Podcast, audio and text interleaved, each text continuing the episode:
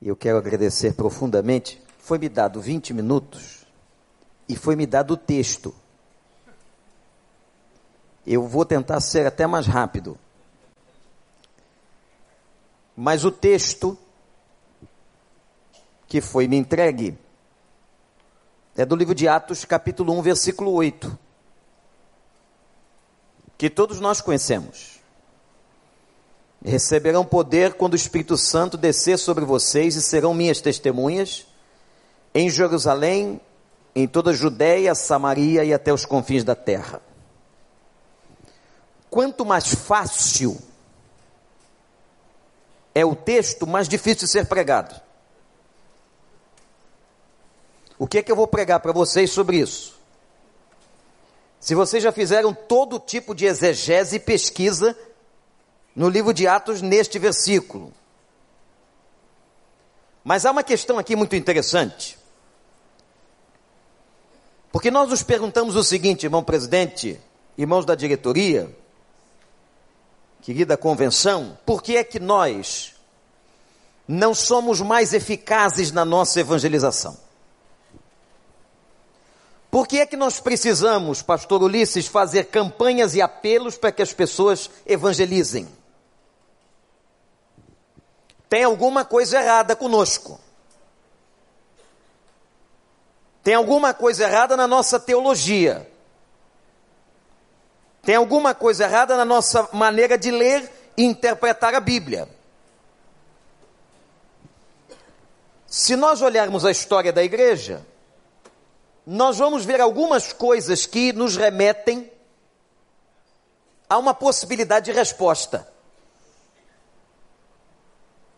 Até o século III, a igreja ou o cristianismo era o cristianismo perseguido, pobre, o perseguição com muitas lutas. Mas na conversão do imperador Constantino, os rumos do cristianismo mudaram. E o imperador Constantino começou a levantar as grandes catedrais e dizer que agora o cristianismo era a religião do império. E por 13 séculos, os chamados séculos das trevas, a Idade Média,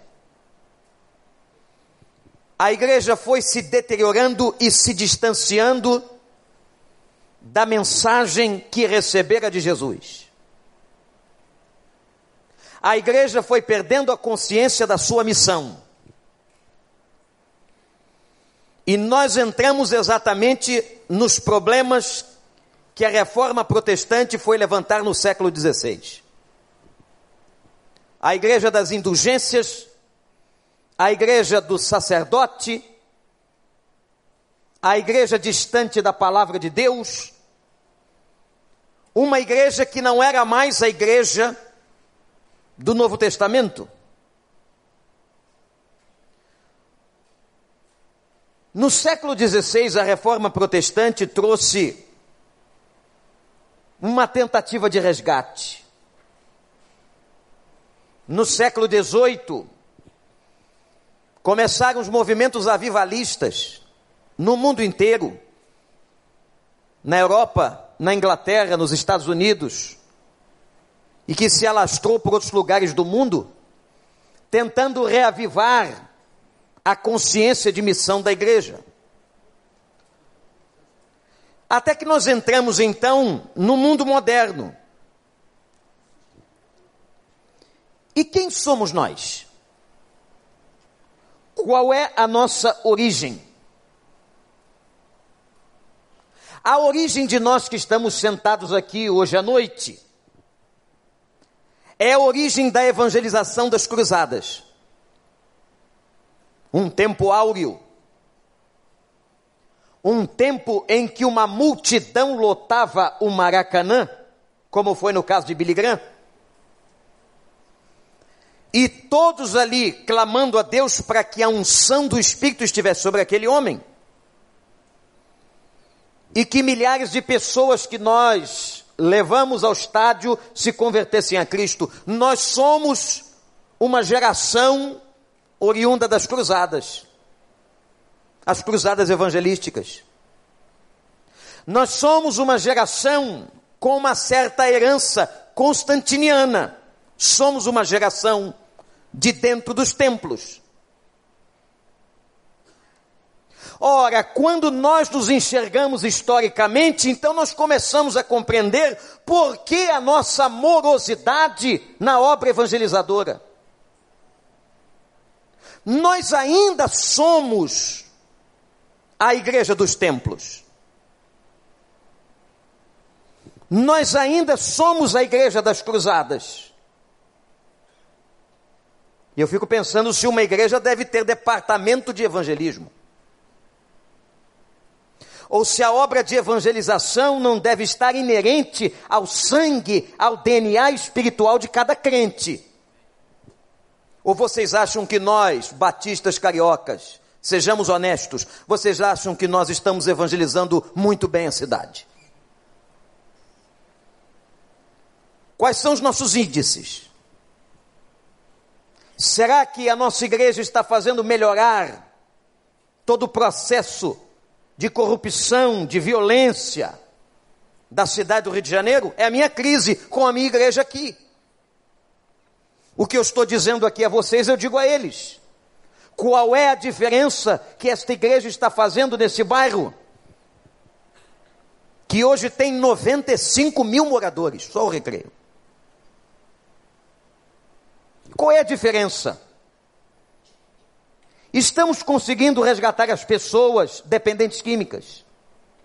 Estamos conseguindo entrar nos condomínios fechados desta região. Estamos falando ao coração das pessoas. Eu disse aqui ontem, fazendo uma proposta no plenário da convenção, que eu não estou satisfeito com a minha igreja. Eu digo isso a ela. Quando no meu coração arde uma vontade de caminharmos mais rápido, com mais velocidade, com mais eficácia, e no seu? Você está satisfeito com a obra da sua igreja? Ou quem é que está aqui que podia dizer: eu quero andar mais rápido, eu quero avançar com mais petulância, eu quero caminhar em direção a um progresso mais efetivo? Mas parece, ouvi isso de um pastor, meus irmãos, nunca mais esqueci, que o diabo nos colocou dentro dos templos e ficou com as chaves nas mãos. Nós temos que destemplar a igreja. E destemplar a igreja não significa vender os templos. Fazer deles quartéis generais, aonde cada membro, cada crente da sua igreja possa na segunda, terça, quarta, quinta, sexta, sábado sair pelas ruas para proclamar e anunciar o evangelho e a graça de Jesus. Agora deixa eu voltar ao texto. Todo o ministério de Jesus ele anunciou o reino de Deus. Mas para entender o versículo 8, eu tenho que voltar ao versículo 6.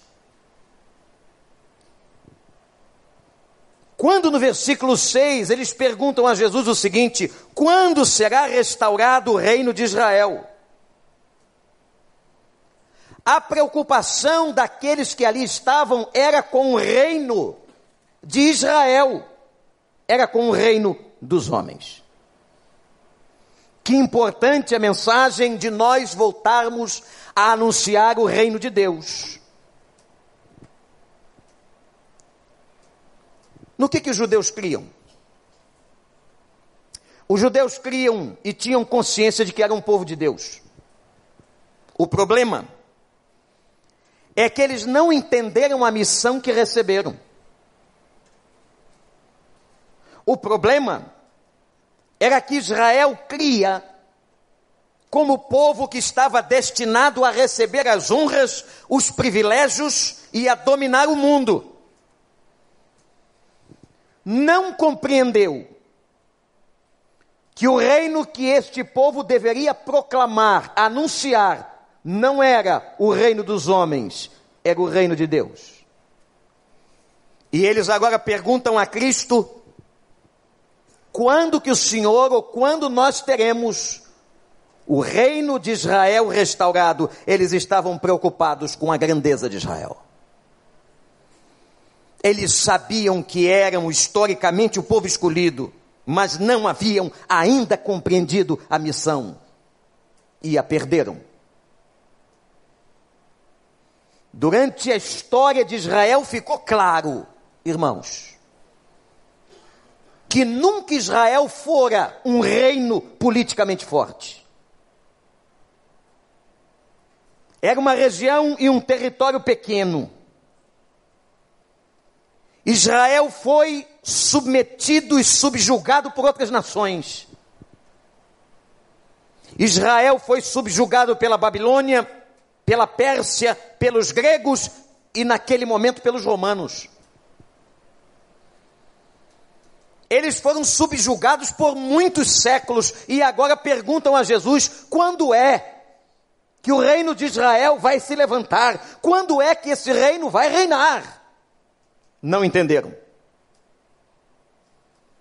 Não entenderam que a grandeza de Israel, a grandeza daquele povo que Deus chamou, não estava na dominação do mundo, mas na mensagem que deveriam entregar ao mundo.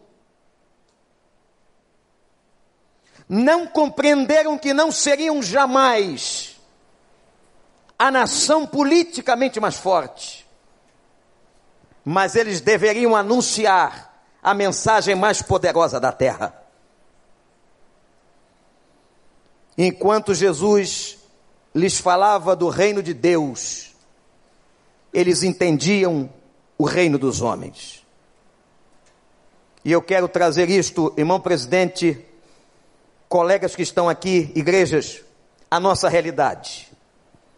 O que é que nós estamos entendendo? E talvez aqui esteja a resposta dos meus questionamentos no início desta mensagem. Por que nós somos tão lentos na nossa evangelização?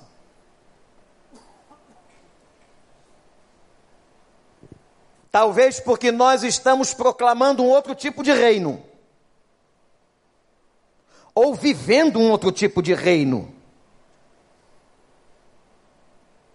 Eu quero falar para você, se você não entendeu ainda, sobre esses dois reinos. O reino dos homens. Vou começar por esse. É um bom ponto de reflexão para nós, denominacionais. O reino dos homens é fundado no poder. O reino dos homens tem um rei o rei do reino dos homens é o próprio homem. A base do reino dos homens é pecaminosa, é ambiciosa. Eu não posso me esquecer uma entrevista que ouvi, doutor Harold, de Antônio Carlos Magalhães, quando falando com um repórter certa ocasião, disse a ele: O mais importante, meu filho, não é o dinheiro, é o poder. E o senhor gostaria de se candidatar de novo? E ele respondeu àquele repórter: Você não sabe o fascínio que o poder tem sobre nós. Isso é reino dos homens. No reino dos homens, a carnalidade se manifesta. No reino dos homens, o poder é procurado incessantemente. No reino dos homens reina a inveja, a mentira, traições. O reino dos homens é competitivo, é partidário e conflituoso. O reino dos homens é um reino que destrói a nossa capacidade de evangelização. Aqui está, meus irmãos e irmãs, a nossa resposta. Amorosidade da nossa evangelização, o nosso processo lento. Eu li aqui, no primeiro dia desta convenção, como quando me foi dada a oportunidade como igreja hospedeira de saudar a convenção, eu li um texto histórico quando esta convenção, em 1971, comprou dois terrenos no Recreio dos Bandeirantes, que foi a base de organização desta igreja. E foi comprado, pastor José Maria, pela liderança da convenção e entregue à primeira igreja batista da Barra da Tijuca. Visão missionária visão de vontade de avançar em lugares onde não estávamos. E talvez, igrejas, irmãos, o nosso processo moroso de evangelizar, de proclamar as pessoas, de entrar nos hospitais, nos presídios, nos condomínios, nas casas de recuperação, a nossa morosidade talvez esteja no ponto de que nós estamos olhando, ou proclamando, ou vivenciando o reino dos homens.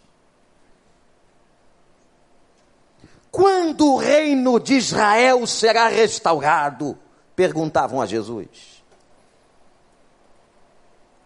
Mas o reino de Deus é diferente. É totalmente diferente. O reino de Deus é fundado no amor. Enquanto o reino dos homens é fundado no poder, o reino de Deus é fundado no amor. Enquanto o rei do reino dos homens é o homem, o rei do reino de Deus é Jesus.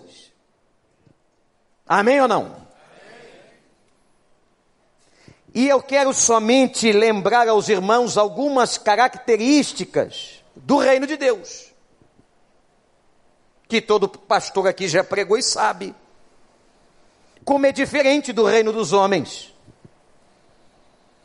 O reino de Deus é um reino de unidade, onde prevalece a teologia do corpo apresentada pelo apóstolo Paulo. Nós não somos competitivos, nós somos cooperativos. Não pode haver entre nós disputa, porque nós estamos no mesmo time. Não cabe entre nós a carnalidade da inveja, porque nós estamos jogando com o mesmo objetivo, em nome do mesmo Senhor. Nós fazemos parte dos mesmos objetivos dos céus. O reino de Deus é reino de unidade. O reino de Deus irmãos e irmãs, é reino de novidade. Ele faz nova todas as coisas. E eu quero dizer uma coisa para você, pastor, creia nisso. Guarde no seu coração e leve com esta palavra para a sua igreja. Deus tem vinho novo para a sua igreja e para o seu ministério. Se você entrou aqui cansado, sobrecarregado, e quantas notícias nos têm chegado até de suicídio de pastores, que nós saímos daqui hoje renovados pelo poder do Senhor, na certeza de que Ele está conosco e pode nos dar e quer nos dar vinho novo. Novidade. O reino de Deus é unidade, o reino de Deus é novidade, o reino de Deus é criatividade que não pode faltar na cabeça do pastor Batista. Que o pastor Batista é inteligente. O pastor Batista tem formação. O pastor Batista teve base. Então ele terá competência de criatividade para tratar as estratégias evangelísticas do seu contexto. Eu não posso ensinar a você princípios do que faço aqui no Recreio dos Bandeirantes com a minha equipe nesta igreja, mas Deus lhe dará criatividade para que através do mesmo espírito você seja criativo nas cercanias do seu bairro e seja uma bênção naquele lugar para a honra e glória do nome de Deus. O reino de Deus é integridade. Há muita gente que confunde o que é integridade. Integridade não é perfeição, integridade é coerência. Quando Jesus orava, ele dizia assim: Senhor, vem então o teu reino. Interessante. E ele ensinou esta oração para os discípulos fazerem. Ora, se ele ensinou esta oração para que os, os discípulos a fizessem, é porque ela é possível de ser realizada. Jesus não dá a você uma palavra que é impossível de ser realizada. Quando ele nos ensinou a orar e dizermos: Venha o teu reino, é porque é possível sobrepujar ao reino dos homens com o reino de Deus. É possível a minha igreja e a sua igreja vivermos o reino de Deus e não o reino da carnalidade dos homens. Jesus ensinou isso e deixou a igreja, sociedade sobre a terra, onde se cumpre completamente a expansão do reino e da vontade de Deus. Quais são nossos pecados denominacionais, pastor Dejalmir, pastor José Maria?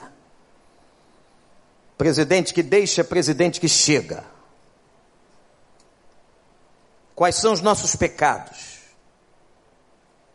Que reino nós estamos incentivando? Que reino nós estamos vivenciando? O reino dos homens ou o reino de Deus?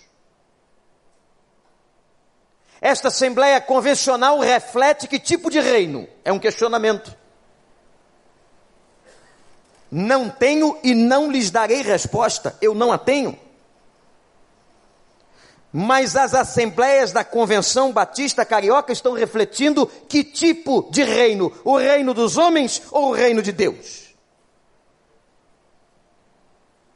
O reino da carnalidade, do poder, da busca de interesses pessoais, ou o reino de Deus que busca os interesses de Deus? Talvez nessa questão dialética encontremos a resposta do meu questionamento básico: por que somos tão lentos e tão fracos no processo de evangelização? Eu entro em crise, meus irmãos. Eu entro em crise como pessoa, não só como pastor. Quando entramos num carro, quando entramos numa condução qualquer, quando estamos ao lado de uma pessoa que não conhece o Evangelho, ali está diante de mim o sangue de alguém. E tem, como disse o profeta Jeremias, que arder no meu coração o desejo de profetizar, de proclamar a boa nova e levar aquela pessoa aos pés de Jesus. Como disse Paulo, ai de mim se não proclamar o Evangelho, ai de nós. Temos que voltar a sentir o calor, a ardência pela obra evangelística. Nós temos que colocar as nossas igrejas na rua Quando eu vejo subir a plataforma das convenções um coro de uma igreja, ou um espetáculo daquele grupo musical, que coisa maravilhosa. Eu sempre digo a esses grupos, a estes corais, vão cantar na rua. Não fiquem dentro dos templos, vão cantar na rua, vão cantar nos condomínios, vão cantar nos shoppings. O shopping center fica procurando uma atração musical no final do ano. Vários batem aqui e a gente aceita. Nós precisamos proclamar, nós precisamos fazer arder em nós o reino de Deus. Mas aí eu chego à conclusão final. Dentro desse dessa encruzilhada difícil de respondermos que reino estamos vivenciando se estamos dentro do reino dos homens ou do reino de Deus? A resposta então está no versículo 8, pastor Newton, que o irmão me comunicou que eu deveria pregar.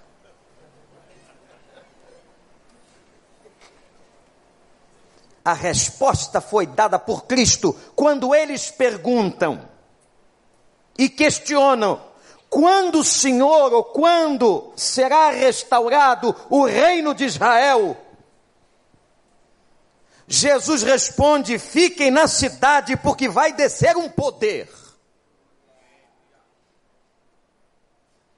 E esse poder é o poder do Espírito Santo. É esse poder que vai mobilizar, é esse poder que vai fazer arder o coração, é esse poder que dá criatividade, é esse poder que dá unidade, é este poder que dá a nós aquilo que precisamos para salvar esta cidade. Eu não espero nada da política, mas creio, já disse ao Dr. Harold, que precisamos de homens com vocação, que estejam lá quatro, cinco, dez mandatos, como ele está, para fazer alguma diferença. Creio.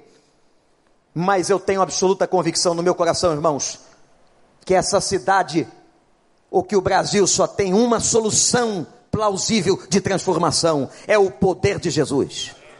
Só o Evangelho transforma essa nação.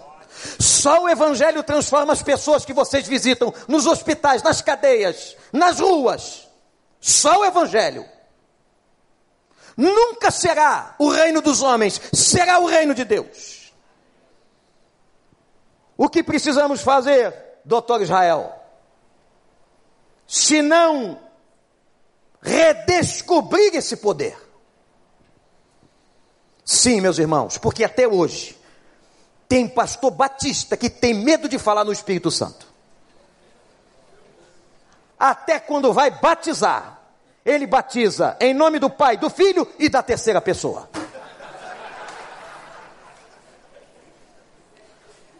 Achando que o Espírito Santo é uma propriedade pentecostal, não é não. O Espírito Santo foi selado no coração daquele que crê. O Espírito Santo é nosso. O Espírito Santo fala, o Espírito Santo habita, o Espírito Santo está em nós, Igreja Batista. Que história é essa? Se não tem Espírito Santo, não tem obra da igreja, não tem convenção batista, não existe a sua igreja. Nós temos que redescobrir esse poder. O nosso problema foi que nós perdemos a visão desse poder e da sua extensão. Que o Espírito Santo nos dê hoje essa consciência de reino e essa consciência de poder que este livro convencional está proclamando, está aqui na capa do seu livro, anunciando o reino de Deus com poder. Temos que redescobrir, fazer uma nova leitura do que é esse poder.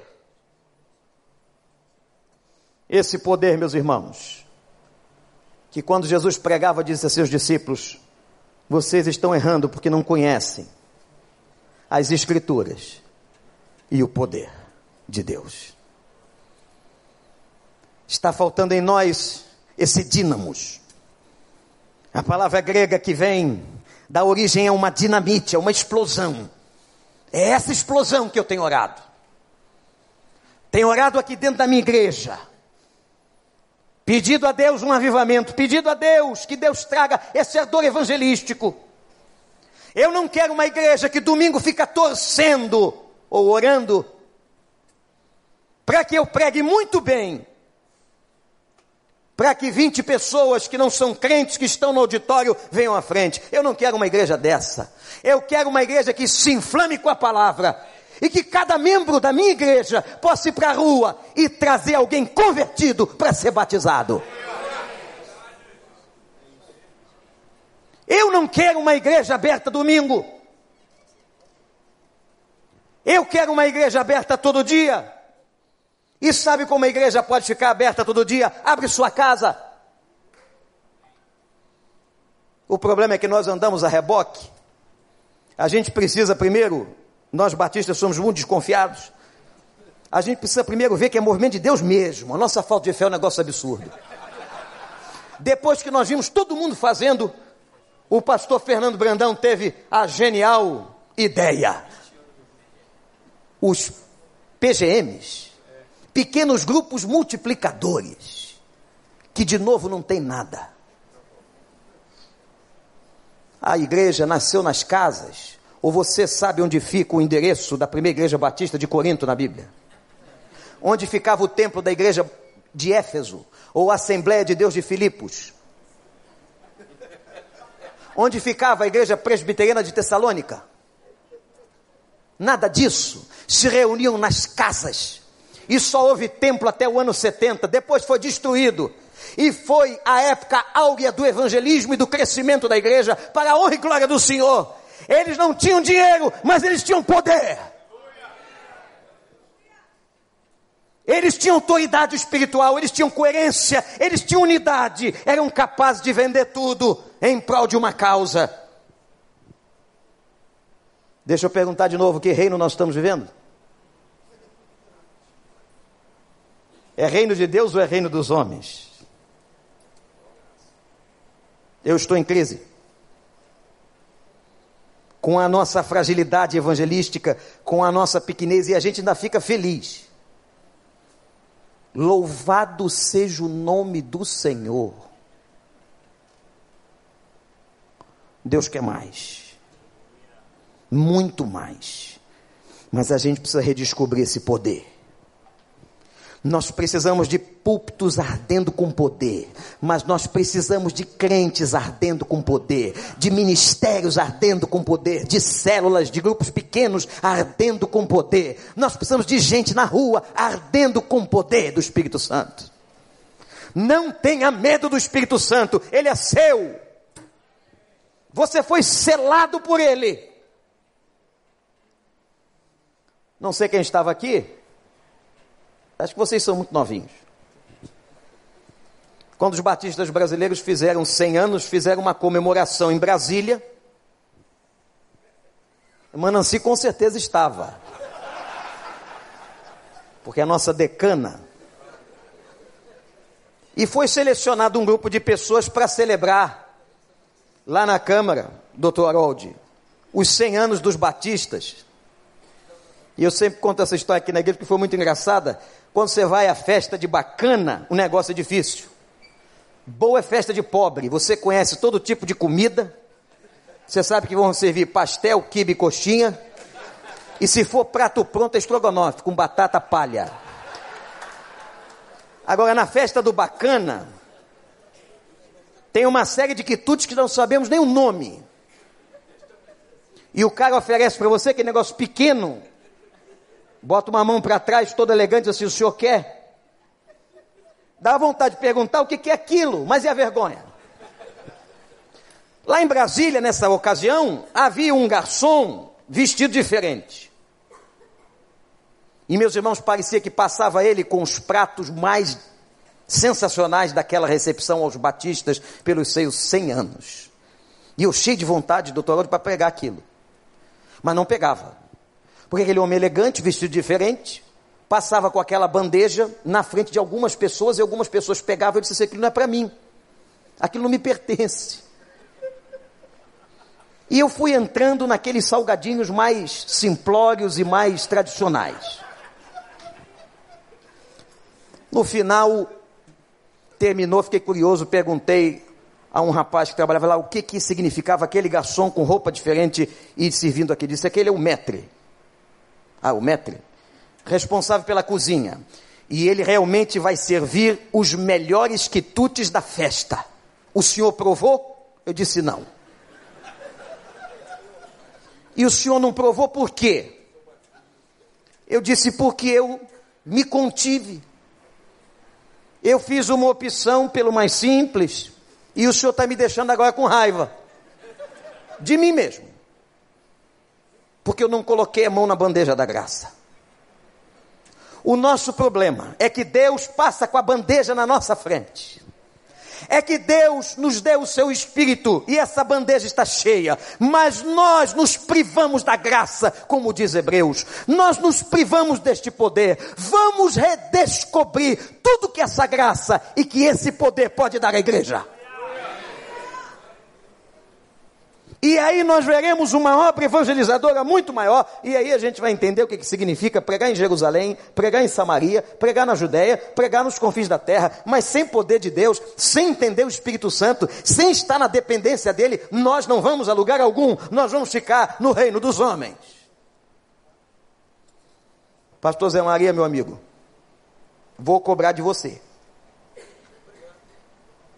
porque o amo que nós tenhamos uma reforma eficaz. uma reforma que leve os batistas cariocas a um tempo contemporâneo de vivência do Evangelho, a uma visão alargada. E que nós saiamos das nossas acomodações, ou quem sabe do nosso tradicionalismo, para que a gente possa experimentar em nome de Jesus vinho novo, num tempo novo. Nós estamos no século 21. Sabe o que falta para vocês? Sabe por que a gente não conhece a obra de vocês? Porque não tem comunicação.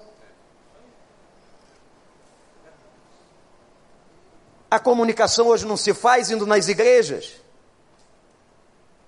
Semana passada nós tivemos aqui um congresso de família e a presença de um grupo musical, do grupo Logos, um grupo tradicional, em que a nossa assessoria de comunicação fez um trabalho. Hoje à tarde eu recebi uma informação: 160 mil pessoas viram aquilo. Paulo César e a esposa cantando como orquestra o hino tradicional deles, clássico o autor da minha fé. Nós temos que mudar a visão, entender o tempo que nós estamos vivendo. Nós temos que pregar para esse tempo. Nós temos que comunicar de outra forma. Nós temos que chamar um especialista em comunicação. E temos um ali sentado, Dr. Israel Belo de Azevedo. E temos muitos outros na denominação.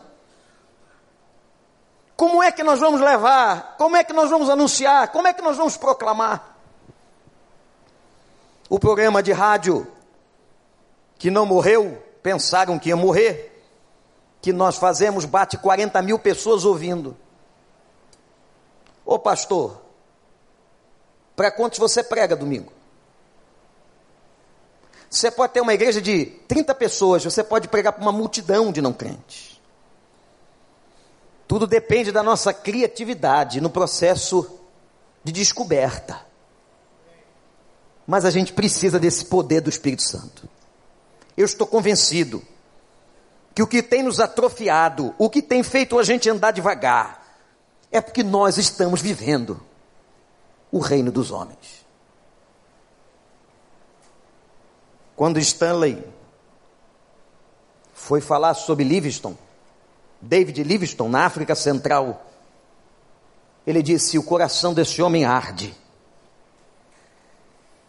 E por isso que nós vimos um homem conseguir multiplicar tanto. Olha o que está escrito aqui em vermelho: multipliquemos. Vamos fazer diferença na nação. Vamos, batistas cariocas, mudar o IDH dos lugares. Vamos fazer diferença nas nossas favelas ao ponto de cessar a violência, de converter traficante. Vamos mudar o conceito e a visão, a começar por dentro, para que cheguemos lá fora. Esse é o desafio. Mas a gente só vai conseguir isso. A gente só vai fazer isso no poder do Espírito Santo. A mesma palavra para testemunha no versículo 8 é a palavra para mártir. E eu termino dizendo: quem quer ser testemunha, ser-me-eis testemunhas, receberão poder e serão minhas testemunhas, significa ser um mártir. O mártir é aquele que é fiel a qualquer preço. Eu quero. Você quer? Vamos redescobrir este poder. Vamos clamar ao Senhor, para que o Espírito que em nós habita, possamos usufruir tudo aquilo que Ele nos traz e nos dá, e pode fazer, para que nós vivamos o reino de Deus. E nunca faremos, e nunca faremos, se Deus quiser, a pergunta de Israel: